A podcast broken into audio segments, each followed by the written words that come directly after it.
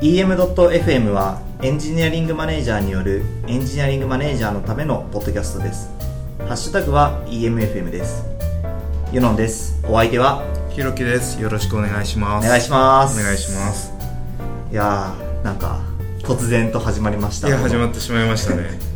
これなんかな なんで始まったのみたいなこういろんな疑問が多分あると思うんですけど。確かに。なんかまあちょっとまあまず最初に我々のこう自己紹介から始めた方がいいかなと思うのではい。簡単にはいじゃあ僕から。お願いします。あひろき大地と申します、えーレクターという会社で、えー CTO とかあの技術組織を作るエンジニアリングマネジメントするみたいな人の、えー手伝いであったり、えーそのコンサルティングというかアドバイスというかお手伝いみたいなことをしている会社でさまざまな技術組織の、えーいろんな課題っていうのを見てきました。えー、と私は、えー、とユノンと言います、えー私は株式会社暁というところで、えー VP オブエンジニアリングをやっております、えーあとは VP オブエンジニアリングとプラスして、えー、とプロジェクトマネジメントも行っていてなんか、えー、とゲームの開発の、あのまあえー進行管理とか、えー、とチームビルディングとか、まあ、そういったことをいろいろやってます。お願いします。よろしくお願いしお願いします。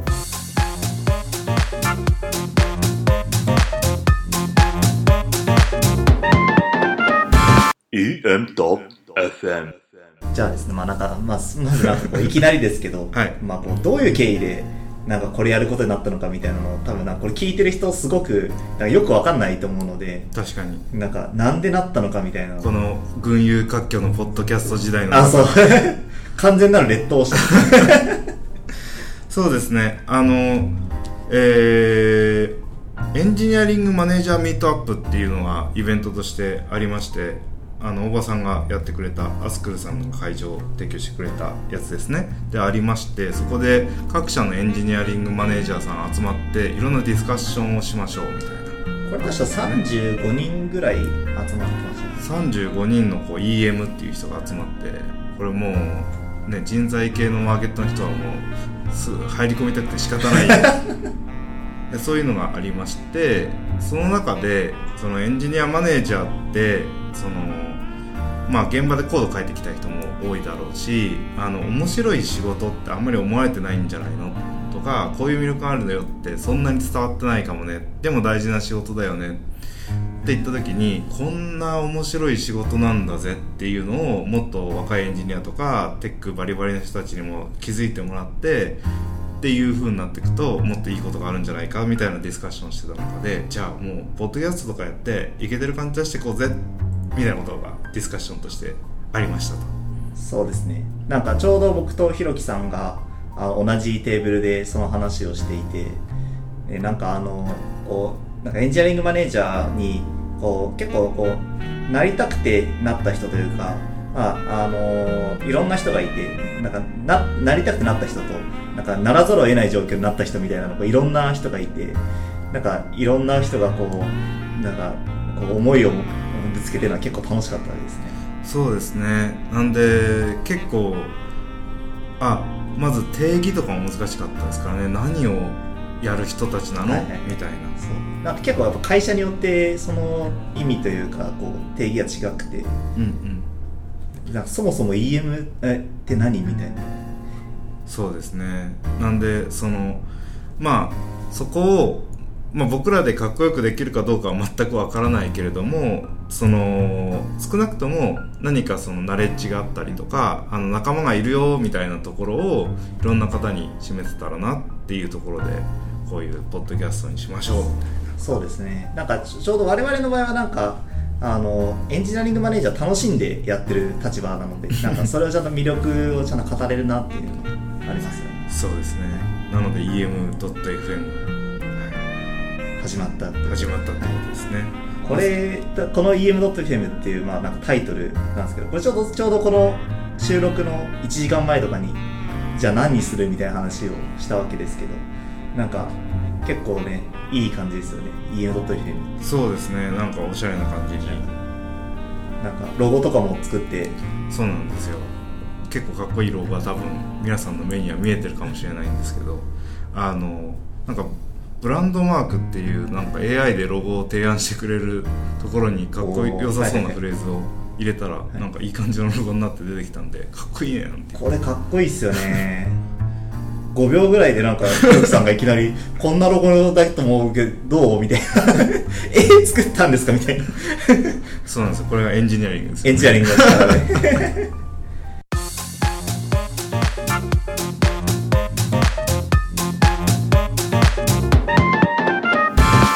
EM.FM というわけで、えー、とちょっとまあそろそろ本題に入っていくわけですけれども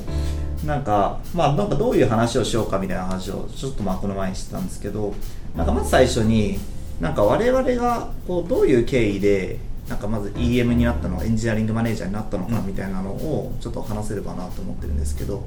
なんか先にじゃあひろきさんから。はい僕はそのエンジニアをマネジメントしましょう。あるいはエンジニアリング組織の部分でマネジメントしましょう。マネジメントキャリアみたいなところに行ったのはもともと完全にスペシャリストとしてそのアーキテクトみたいなことをしてたんですね。で僕はそのミクシーという会社に新卒で入ってそこでその、えー CTO 直下でこういろいろ技術的に難しそうな炎上プロジェクトに放り込まれるみたいな仕事をしてその後その architecting を改善するとか技術的負債解消するとかなんかそういうようなもう完全にスペシャリストコースみたいなところを歩んでいてでふとそのさまざまなテクノロジーの問題綺麗なコードを書こうと思っていたらなんかそこの先に発生源が人の問題とか組織の問題、えーそれこそその先にマーケットがあって。そもそも確かに誰も機能を回収しようと思わなければソースコードの綺麗さなんか気にしないよなみたいなところとかそのビジネスで儲かってなかったらそもそも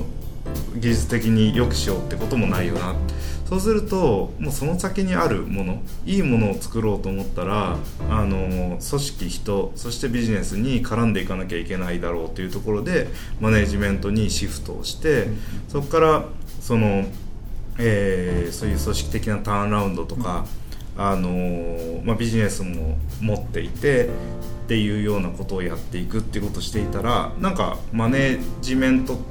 まあ、いろんなことをやってしまったので結果的にちょっとより広い範囲が見えるようになったからあエンジニアのマネジメントエンジニアリングのマネジメントってこういうことなんじゃないのかなっていうのが見えてきたので、まあ、そういうことを今サポートしてたりしますという経緯でございます。なんか、えっと、そのエンジニアリングマネージャーのそのマネジメントをやるようになったのってなんか大体その最初そのスペシャリストとかアーキテクトから入ったって話でしたけどどれぐらいからやるようになったんですか？どれぐらいっていうのはその年次とか。年次でそうそうそう。ですね。34年目ぐらいからですかね。なんかあのー最初そういうそのバリバリコード書いてよみたいなことをやってて。でソースコード結構書き換えてやれと思って書き換えてたら、あのーなんかその発生源というかなんかこう綺麗にしても綺麗にしても汚れるみたいなこともあるかもしれないじゃないですか。はいはいはい。だからそれどうやったらそういうことできるのかなって思ったらあマネジメントだなみたいな感じになってきてそうすると結構そのププログラミングに近い要素とかエンジニアリングに近い要素っていうのは結構あって僕は結構面白いなと思いながら、あのそういう世界に飛び込んでいったっていう感じなんでなんかあんまり、ね、つまんなそうにやるようなことではないかなみたいな印象を持っているんで、まあ、そういう魅力を伝えられたらなと思ってます。この話をしますと、えっと、僕は、えっと、もともと実はこの暁に入る前に、えっと、ちょっと別の会社にいましてで、えっと、この会社に入ったのが4年前で最初は僕もあのゲームのクライアントエンジニアですね。あの C プラを書いてあのこうコードを書いてたんですけどなんかまあそのチームのこうテックリードみたいな形の役割になってまあなんかあのこうやっぱりなんかこうプルリクエストのルールを決めたりとかなんかこう技術的負債いつ解消するみたいな話をこうチームのメンバーといろいろしてるうちになんかこうそういうこうチームのマネージャーマネジメントに結構こう注力していってきたらなんかあこれ結構楽しいかもみたいな思ってきてなんか自分のなんかやったことがこうコードを書くだけじゃなくてあそのチームをマネジメントしてなんかそチームをマネジメントしつつそのちゃんとエンジニアリングをしながらあのやっていくみたいなのがこう楽しいなみたいな思っていってやってった時になんかこう多分なんかどんなどのエンジニアリングマネージャーも一回はぶつかるんじゃないかなと思うんですけどなんかあのこうコードを書き続けてこうコミットする自分っていうのとなんかそのこうマネージメントをする自分みたいなのをこういろいろこう天秤に書くなんかこうかけて考える時があってでなんかいろいろこうか自分の中でこうこう毎日毎晩こう悩んで考えていったせ結果なんか自分の中でこうプロダクトを作ることそのものよりもプロダクトいいプロダクトを作ることに関わっているっていうことが大事なんだっていうふうに気がついてそこからこうマネジメントのところに結構こう全シフトしてやるみたいな形になりましたね。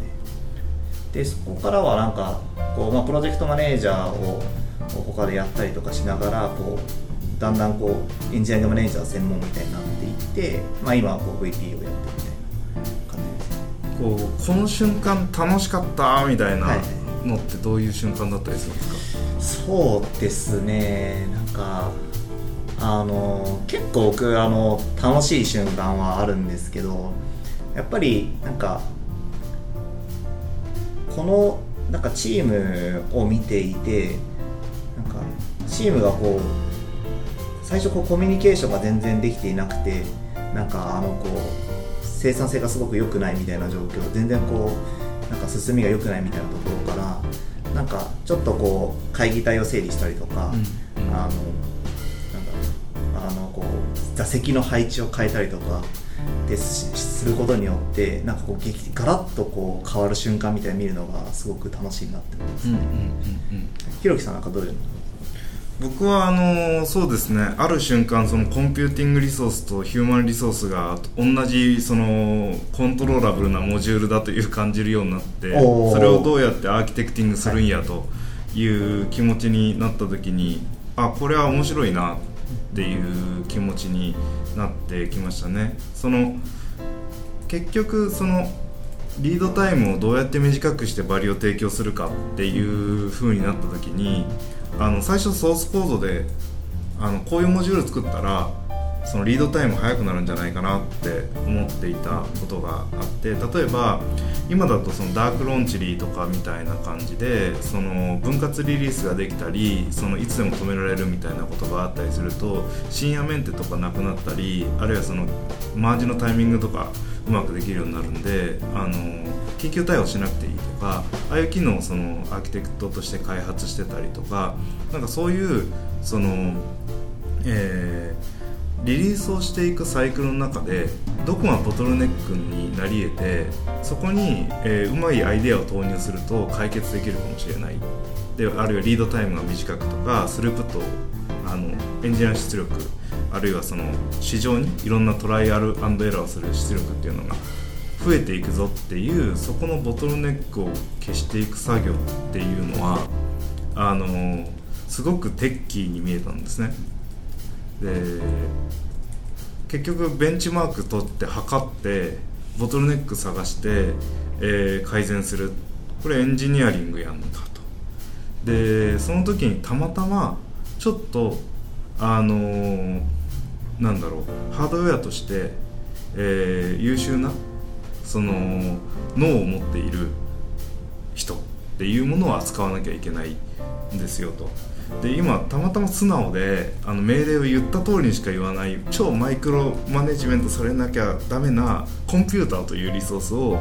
扱っているから我々はそのマイクロマネジメントすごくしてるんですね。いあの EC2 とかに対して。なんだけどどんどんこれはその生産性の高いモジュールになっていき、えー自動思考するようになっていきってなっていくと最終的に扱うものってそういう複雑なものを、えー複雑なまま取り扱える不確実性を下げれるような装置になっていってそれって人今のところ一番優秀なものって人間で、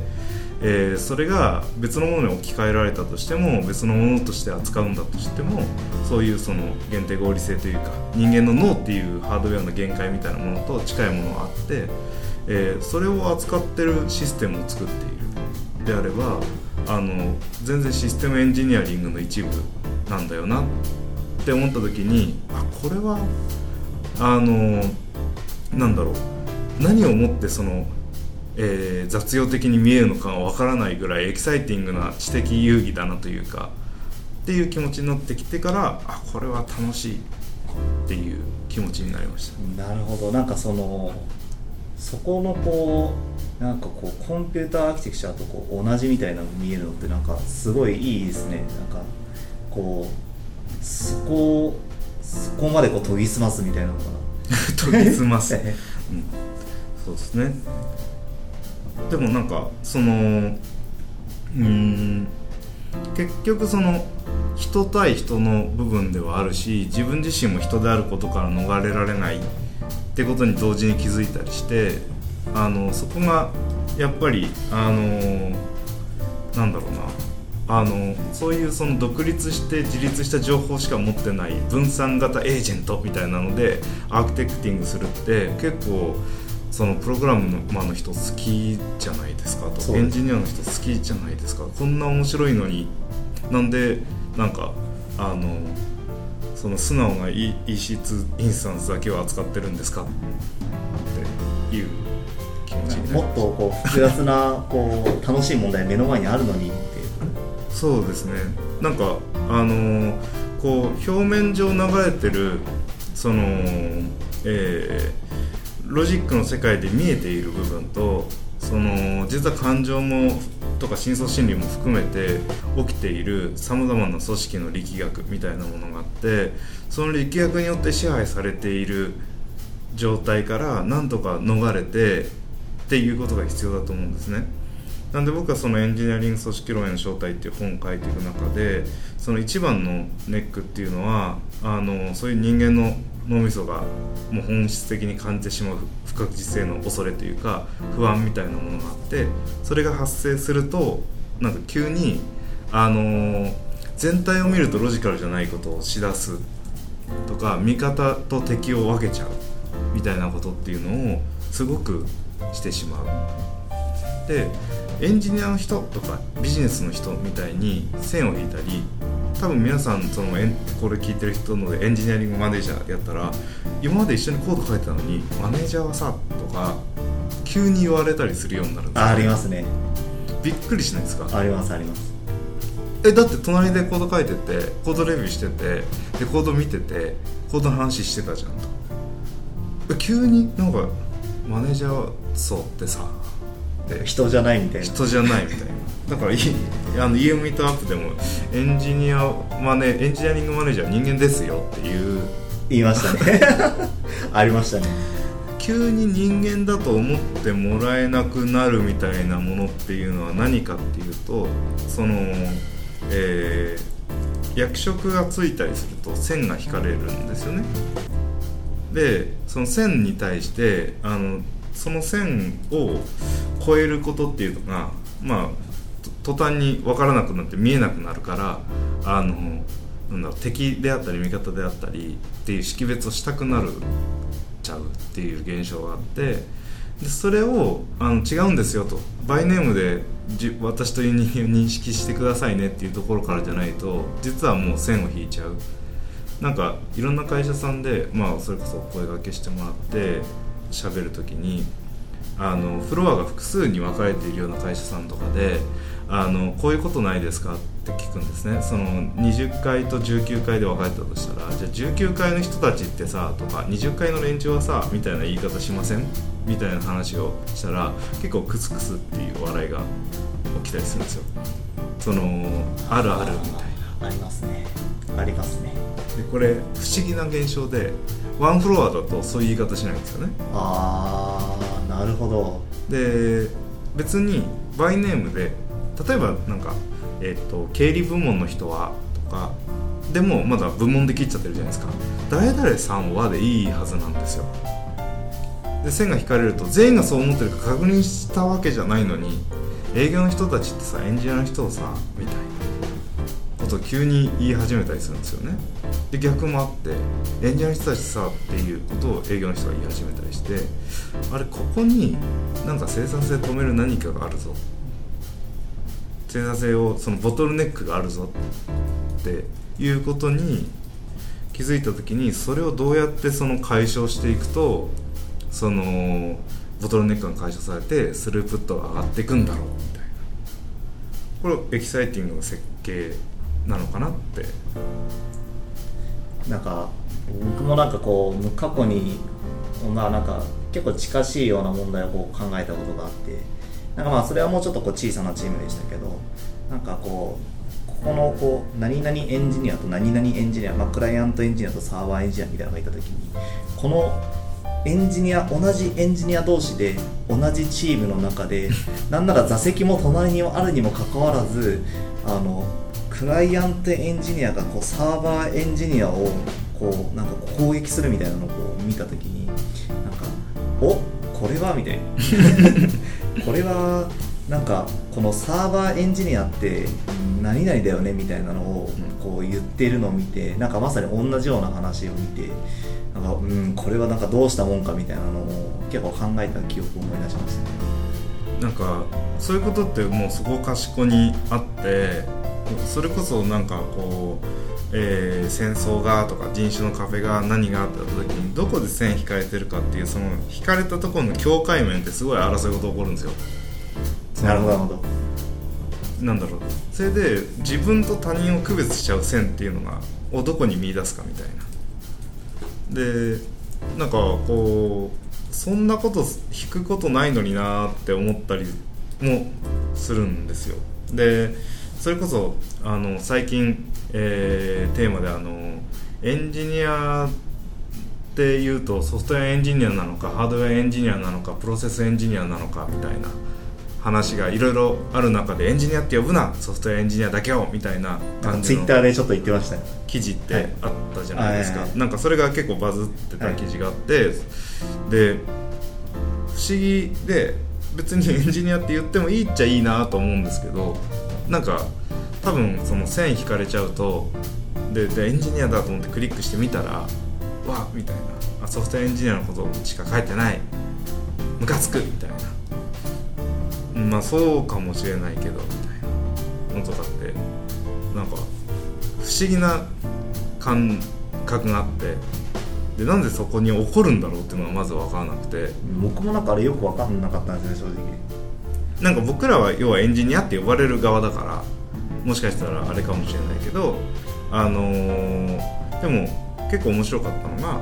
えーそういうエンジニアリングに関する本を書いてそういったそのプロセスエンジニアの方とかあのーえーなんだろう生産ラインを作ってとかあのえーハードウェアをエンジニアリングしてる人とかっていうそのソフトウェアじゃない業界の人からも結構その、えーフィードバックがあって、あのーそれがそのエンジニア自分たちのその製造業っていう中ではそこまで言語化できなかったエンジニアリングっていうことの問題をその言葉にしてくれた。ありがとうございますみたいな感じのメッセージを送ってきてくれたりとかあのする方がな何名かおられて、えでそれはなんかあのエンジニアリングってひとまとめにしてそのき書いてしまったんで結構初めにとかではソフトウェアエンジニアはとか書いてあったりするんですけどタイトルの中ではやっぱりソフトウェアエンジニアリングって言ったらもう長いのでエンジニアリングで書いてたらそういったことも言ってくださる方がいてなんか通ずるものがあるなと思っていてで僕らあエンジニアリングマネージャーって言った時にエンジニアのマネージメントしてるつもりっていうのは実はそんなになくてそのエンジニアリングそのものが生まれてくる具体化されてくるまでの工程の中のボトルネックをどうやってなくして生産性を上げていくかっていった時にいろんな職種の人が絡むなと思っていてそれこそデザインの舞台とか持ってる時もあったしそのビジネスの中でその上流工程に近いようなことをやらなきゃいけない人たちとか UX プロセスとかあの business development とかなんかそういうことってしなきゃいけなかったりするじゃないですか。しますね。しますね。でそれをしようと思った時とかあとプロダクトマネージメントをしながらマーケティングにどうしどうやってみたいなことを考えていくとそのマーケティングで例えばスケールするようにしたいとかって言った時にマーケティングオートメーションとそのそのマーケティングで入庫したい人たちとそのそれに対するフィードバックでなんか仕組み自体を変えたいとかデータ制御したいみたいな全部エンジニアリングじゃないですか。そこにそれがその市場の不確実性というかマーケットがどうやってそのうまく、えー成功を勝ち取るかっていうことが主眼だった時にそこのボトルネック叩いていきましょう。っていうことをずっとやっているなと思っていて。なんかエンジニアリングってそこなんだろうそのエンジニアのことじゃないよっていうイメージがすごく強くて。ああそれいい話ですね。いい話ですね。なんかえっと僕も今あの VP of エンジニアリングっていうのをやっているんですけどなんかえっとなんかエンジニアリングなんかそのなんか今ちょっとこう話を聞いてて思ったのが VP of エンジニアじゃなくて VP of エンジニアリングのエンジニアリングってなってる理由がなんかあのこうエンジニアだけの組織を見るんじゃなくなんか最近僕思ったのはエンジニアの組織だけを見るんじゃだとだけだとやっぱりなんかこう物ってうまく生まれないなといいものが生まれないなと思っていてっていうのは、まあ、なんか物を作る時ってなんかさっきひろきさんもおっしゃってましたけどあのエンジニアだけのものじゃないじゃないですか。うんうん。なんかいろんな職種の人たちと一緒に仕事をしてやっと一個のものが完成されるって思った時にエンジニアリングのエンジニアのとこだけ最適化してもいいもの生まれないじゃんっていうのを思っているのでなのでもうちょっとこう領域を広げてやろうっていうのを最近考えてやいろいろ行動会社の中でやってるんですけどなんかまさにそのエンジニアとエンジニアリングの違いみたいなのがなんか今ちょっと分かって僕は今すごいスッキリしたんですけど。あよかった。このこのポッドキャストを通じてすごいスッキリしたなみたいな思ったんですけど、ね そうなんですよね。なんかそのいろんなそのボトルネックその職種間のこうコミュニケーションで例えばなんかそのたった一言の単語を知ってるか知らないかだけでなんかあの話がもっとスッと通じるなとか、うんうん。それこそなんかエンジニアがいきなり Git のコマンドをこうこれこれこうやってやったらいいよって言った時になんかちょっとその例えばその企画の職の人がちょっとでも Git のことを知っていれば、うん。もうちょっと分かるなとか逆にエンジニアの人がちょっとでも Git のことをあんまり分かってないんだなってことを知っていたらちょっともうちょっとコミュニケーションうまくいくのになみたいな結構思ったりするんですけど。そうですね。そのそれこそね企画というかディレクションしてるような人とかってすごい一生懸命エクセルいじったりするじゃないですか、はい。でエクセルに誰々さんフィックスバージョン1バージョン2みたいなのあったりするじゃないですか。Git を教えてあげて使わせるようにするとものすごく喜ぶってことありますからね。ね。その結構逆にそのエンジニアの人が他の業種に対しての理解をしているって思い込むってこともあると思っていてあの結構やってみたらいいかなって思うことはいろいろあるんですよその営業もしかりそのあれがねあのなんだろうな例えばあのえー夏暑い中あの外回ってきてる営業さんがいましたと。であの帰ってきて汗だくで疲れてる中にクーラーの効いた部屋で座ってプログラムを書いてでお菓子食べながらその寝転がったような感じでコーディングしてる人がいた時に「いいねエンジニアそういう風にできて」って発言したとするじゃないですか。そうすると「いやいや何がいいんだよ」ってエンジニアの人は思うんですよね。でそれはそうだと思うんですよ。でもそう言いたくなる気持ちもあの30何度の灼熱の外歩いてきたら外回りしなきゃいけないのはしんどいだろうなと思うしなんか自然に出ちゃうことだなと思ってるんですね。でいやそうは言っても結構大変なんですよって言われてバイネームで見たらあのそんなにイラッとすることじゃないのにあのなんだろう急に、えーそんなことエンジニアの人はとかって言われたら一括りにされてみたいな気持ちになるからちょっとイラッとするしそのそういうその互いの神経逆なでするようなことが何なのかっていうのを知らないからふとしたきっかけでその他の業種の人を逆なでしちゃうっていうことってあると思っててあのそれで言うとそのソフトウェアエンジニアのことだけをエンジニアと呼ぶな問題にちょっと戻るとそのハードウェアエンジニアの人がハードウェアってもうある程度フィックスして製造ラインに乗せちゃったらそこからババギーな部分が見つかってもちょっと修正しづらいからソフトの人お願いしますよみたいな感じになったりすることって昔は結構今もあるんだろうと思ってて、はいはいはい、でそうするとソフトの人はまあ下流工程側に、えー、機能位置するんですね。後から書き換えられるから。でそこまで投資されてなくてハードウェアはその固まってその、えー、そのスペックの結構多くを占めてたからあのカタログスペックの中においてやっぱりそのそこに投資されていくっていう状況があってソフトウェアの人はそこまでなんかあの重視されなかったっていうのは日本のソフトウェア産業が発展しづらかったポイントでもあるかなと思っててでそうすると下流側にあるからって考えると結構今そのソフトウェアエンジニアの人が QA の人に対しての扱いとかっていうのも非常にその神経を逆なでするようなあの言い方をしていることがあってあのもう少し、えー、なんだろうな相手の立場になって考えましょうじゃないけど相手の立場やってみないと分かんないってことあると思うんだけどそういうその、うん、わずかなきっかけなんですよねその一発目って。あのー、テストは単純作業だから人を増やせばなんとか早く収まるでしょみたいなことを言っちゃったりするんですよね。ありますね。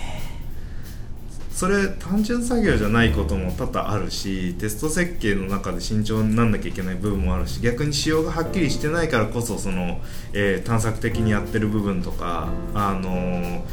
特にゲームとかの場合こうエッジケースがいろいろあるからエッジケースをやるノウハウっていうのも結構難しいものがあったりするじゃないですかデバッギングに関して。はい、とかそのえー、ゲームレベルの調整とかっていうのも同時に走ってたりして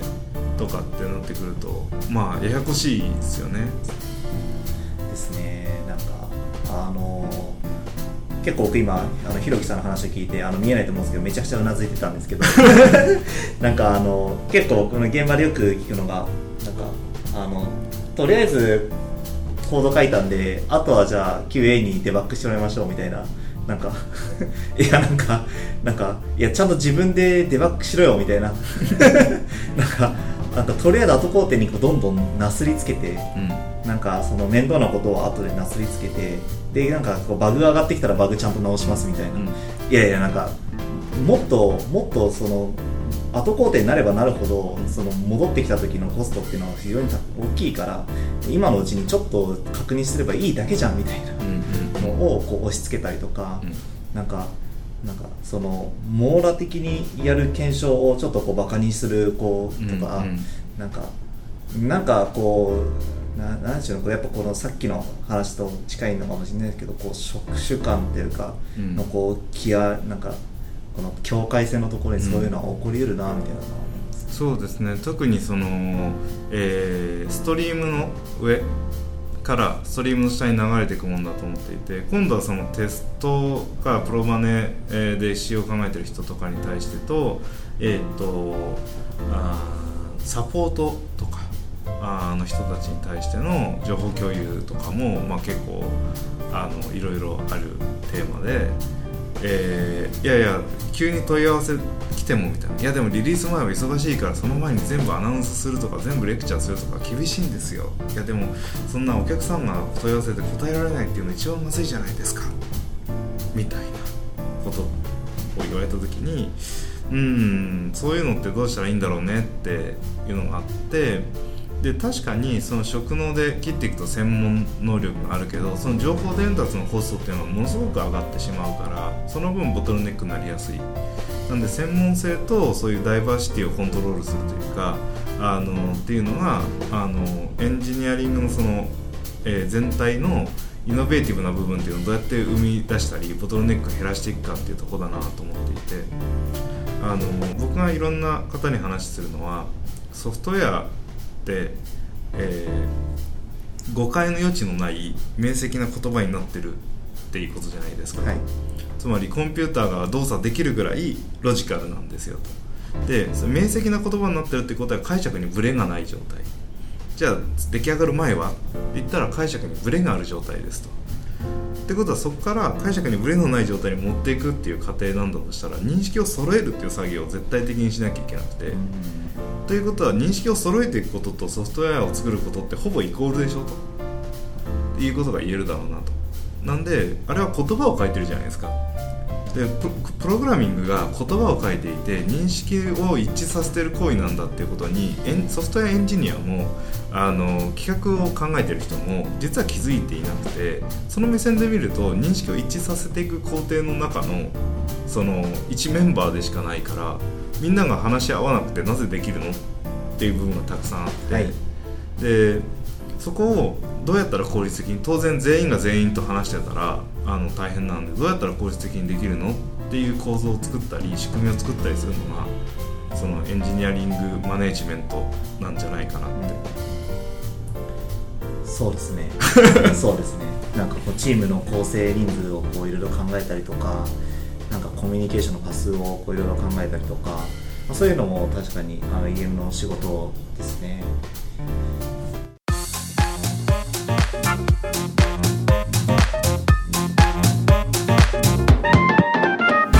EM.FM じゃあまあこんな感じで結構まああの今回はいろいろ話しましたけどまあなんかひろきさんどうでした？かいやなんか僕結構喋っちゃったんで、なんかいろんな人の話聞きたいなっていうのはあのありますね。結構そのエンジニアリングマネジメントってポンと言われて何やったらいいんだろうって思ってる人たくさんいそうだなっていうのもあるんでそういう人たちの声とか話が聞けたらなと思ってますですね。なんか今回僕もいろいろ話してみてなんか改めてこうエンジニアリングマネージャーのこう魅力みたいなのがすごく感じてなんか、まあ、ひろきさんの話がめちゃくちゃこうためになるなみたいな。すごいこうなんかあのこのこの位置すごい得してるなみたいな 生の声そのまま聞けるのすごくいいなと思ったんですけどなんかこうこのなんか EM.FM はすごい実りのあるポッドキャストになりそうだなっていうのを改めて感じました。実らせたい。実らせない。ああそうですね。はい、まあ、リスナーの方はいかがでしたでしょうか、えー皆さんの声をぜひ我々に届けてください。ご感想こんな話をしてほしい。これってどうなってるの？ここをもっとこうしてほしいなどハッシュタグ EMFM でつぶやいていただけると幸いです。またゲスト出演したいという方もハッシュタグ EMFM かユノンフィズひろき大地までご連絡ください。それではありがとうございました。ありがとうございました。